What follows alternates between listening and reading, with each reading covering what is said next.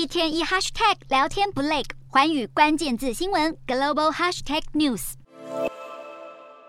英国首相苏纳克点亮耶诞树，准备迎接英国人最期待的耶诞节到来。但也需要苏纳克点亮的，还有陷入黑暗的英国经济。英国工业总会发布报告指出，英国当前的通膨创下四十一年来新高，粮食、民生用品以及能源价格通通飙涨。如果政府再不尽力解决商业投资税收减免、被爱尔兰协定书以及不断萎缩的劳动力等问题，英国恐怕会陷入失落十年的经济危机。英国央行早就警告，英国可能会步入一百年来最久的经济衰退。现在，英国工业总会表示，英国出现经济负成长，生产力与商业投资下滑，企业虽然看见潜在的成长机会，但缺乏信心，因此暂停投资。政府如果不应对这项问题，将会出现黑暗期。而英国的情况之所所以会比欧洲还要惨，主要原因包括英国通膨比欧元区和美国还要严重。以及脱欧公投后，英国企业投资陷入停滞，制造业受到相当大的冲击，还有英国劳动供给大幅下滑，造成薪资螺旋问题和长期生产力受限。至于欧元区，虽然十一月通膨稍稍降温至百分之十，低于市场预期，但十一月欧元区的采购经理人指数 PMI 从十月的四十七点三微幅上升至四十七点八，不过仍低于五十，代表经济呈现萎缩。经济学家认为，欧洲 PMI 连五个月下降，这显示欧元区步入衰退的风险升高。